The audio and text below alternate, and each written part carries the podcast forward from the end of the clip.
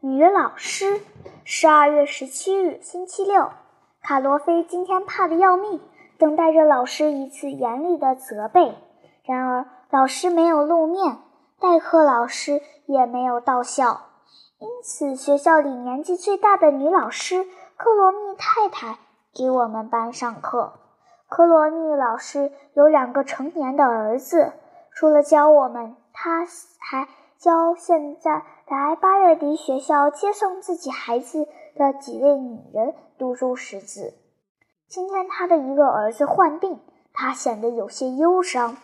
他刚走进教室，大家就开始喧嚷起来。老师平心静气地说：“你们要尊重我的白发，我不仅是老师。”还是一位母亲，这么一说，谁都不敢说话了。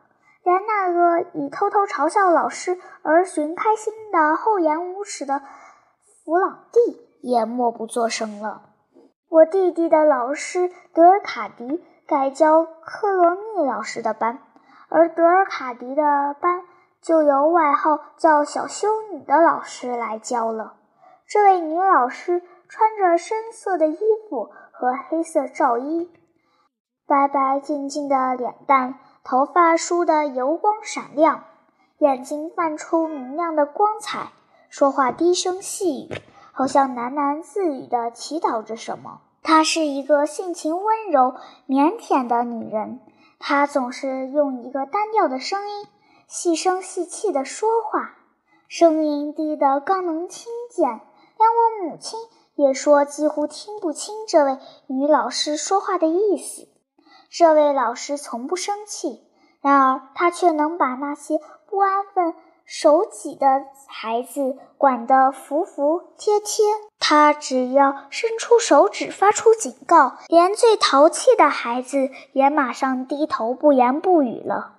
他的班级像教堂一样庄严肃穆。所以大家都管她叫小修女。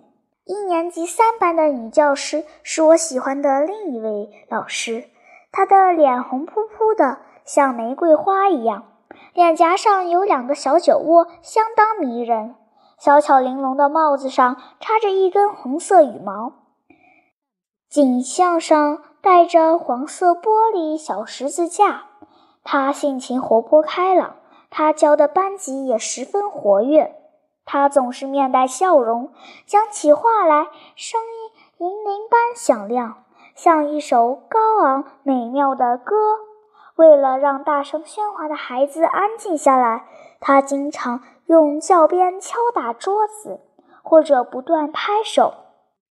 放学的时候，他也像个孩子似的跟在一个又一个学生后面，跑到大街上。帮他们排好队，替他们整理衣领，扣好外衣的纽扣，免得他们伤风感冒。为了避免孩子们打架斗殴，他亲自把他们护送到大街上。他劝家长别在家里打骂孩子，还经常把药片送给咳嗽的孩子，把暖手桶借给那些受冷挨冻的孩子。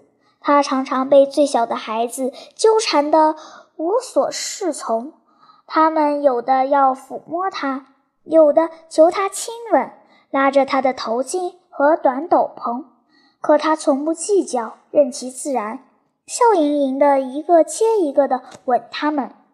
回到家时，他头发凌乱，口干舌燥，气喘吁吁，但他仍然十分高兴。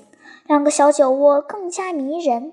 帽子上的红色羽毛更加鲜艳夺目。他还在一所女子学校兼教绘画课，用自己的劳动养活母亲和兄弟。